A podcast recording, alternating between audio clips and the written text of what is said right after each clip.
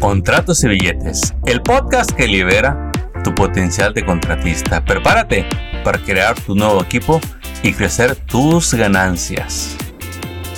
Bueno, bienvenidos mis amigos a este primer episodio de este podcast de un servidor Armando Eresban. ¿Y de qué vas a, va a tratar este podcast? Bueno, vamos a hablar de temas de negocios para todos estos emprendedores, dueños de negocios que viven en Estados Unidos y que a lo largo de su corta o larga carrera pues se enfrentan retos y quisieran encontrar esa guía, ese método nuevo, ese camino que ellos están buscando para mejorar sus negocios. Un servidor Armando Eresbay, con más de 10 años de consultor de negocios, eh, te quiero compartir lo que he aprendido en este camino, lo que mis colaboradores me han enseñado eh, de cómo es la cultura de negocios en este país. Hay tantas cosas que aprender para que protejas tu negocio y para que te prepares para que tu negocio crezca. Y bueno, el primer tema que te voy a hablar de hoy es de cómo se registra un negocio. mira, si bien tú puedes hacer negocios sin registrar negocios, es una realidad. Al momento de hacer tus impuestos, tú te puedes declarar como self-employee. Eh, tu preparador de impuestos pues te va a hacer una declaración eh, donde tú vas a decir los ingresos que obtuviste por trabajos que hiciste. Bueno, pero en realidad ahí todavía no tienes un negocio registrado oficialmente. Y si quieres tomar ventaja, proteger lo que vas a construir, lo ideal es que lo registres para que oficialmente tengas un negocio que sea bajo tu nombre. Hay dos formatos esenciales con el que puedes registrar tu negocio.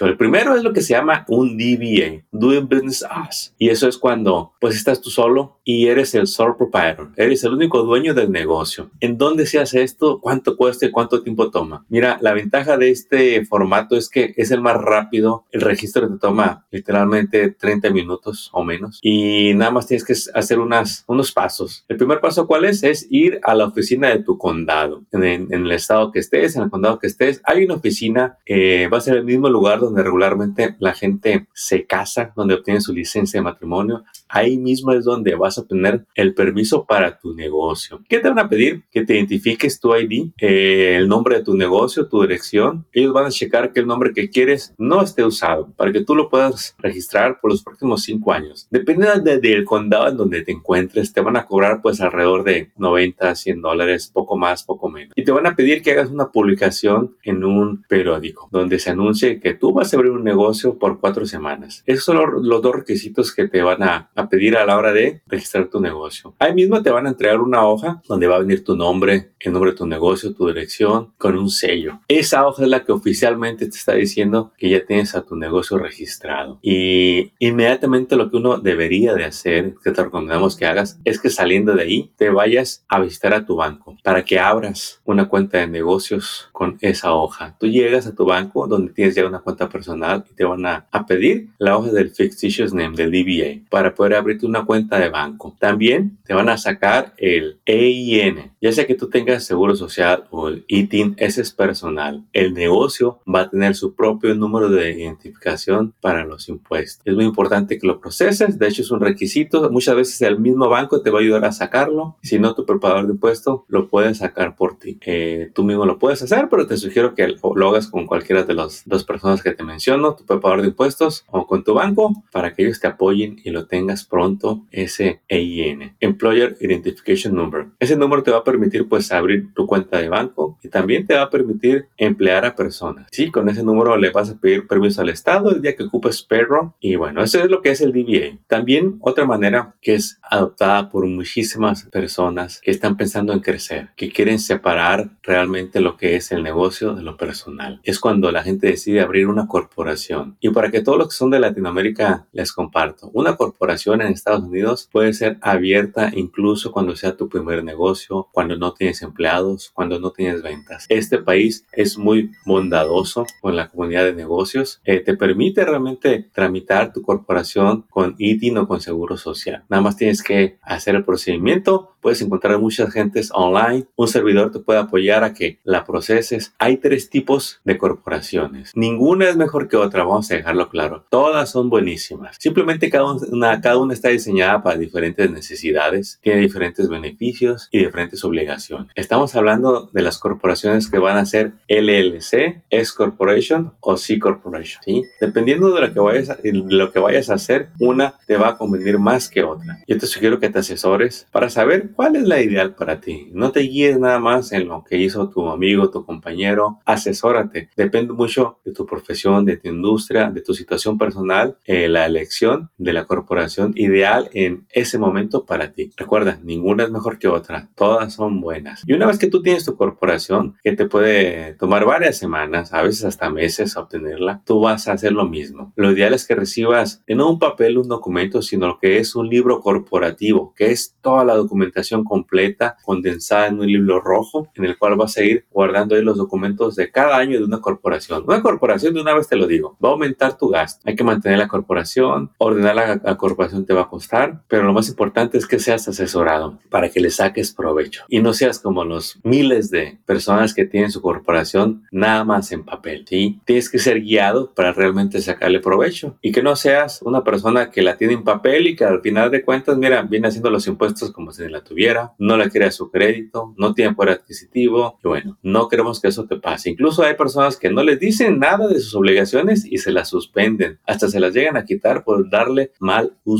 ¿Sí? Una de las primeras cosas que debes de hacer, igual que con el DBA, es ir a abrir tu cuenta de banco de negocios con tu corporación que va a tener su EIN para que tengas separado lo personal con lo del negocio. Y al final de año, ambas van a ser impuestos. Tu corporación va a hacer impuestos y luego tú personalmente vas a hacer impuestos. La corporación debe hacer impuestos un mes antes que los impuestos personales. Si recuerdas, alrededor de abril a mediados se vencen la declaración de impuestos personal. La de corporaciones se vence a mediados de marzo. Bien importante que tengas eso presente para que no tengas multas. Incluso si tú abres en un año tu corporación y no vendiste nada, debes de hacerle su declaración para que el IRS sepa de que no tuviste ventas, que pues no hay nada que pagar, pero debes de hacerle su declaración. Y conforme tu negocio crezca, mira, va a ser importante que contrates, que le pagues a un contador, a un CPA y a un preparador de impuestos que sepa de corporaciones, un enroll agent, por ejemplo. Estas dos personas, mira, quizá cuando vendas menos de 100 mil dólares, no te va a traer sentido contratarlos. Y está bien, pero cuando llegas a 300, a 500 mil, ya vas a decir, ocupo uno de esos que me ayuda. Y cuando ya, ya vendes más, ya vas a saber que te urge a alguien para que te ordene los números y realmente le saquen ventaja a tu corporación. ¿sí? Hay que asesorarse para sacarle ventaja y que entres al highway de negocios en este país. Alguien que te explique los pasos, que todo toma tiempo. ¿sí? Tener una corporación acreditada toma tiempo, pero si eres asesorado, lo vas a hacer en menos tiempo del que te puedes imaginar. Muy pronto obtendrás créditos que nunca te imaginaste. Da los primeros pasos, saca tu corporación. Bueno, es para mí un honor servirles eh, compartiéndoles esta información. Te invito a que cheques mi página armandoresbay.com. Chécate en la página de este episodio el link. Ahí está mi número de teléfono para que me contactes, mi correo para que me envíes tus preguntas. Y me, me va a dar mucho gusto hablar contigo pronto para que me platiques cómo va tu negocio. Y ahí vemos en qué te podemos apoyar. Éxito campeón. Hasta pronto. Acabas de escuchar Contratos y Billetes. Esperamos que hayas encontrado inspiración y estrategias útiles para triunfar en tu industria, como el roofing, pintura, drywall, landscape, cocinas, baños y todo en construcción y mantenimiento. Apóyanos compartiendo y suscribiéndote a este canal. Tus likes y reviews son bienvenidos. Sigue construyendo tu camino al éxito financiero.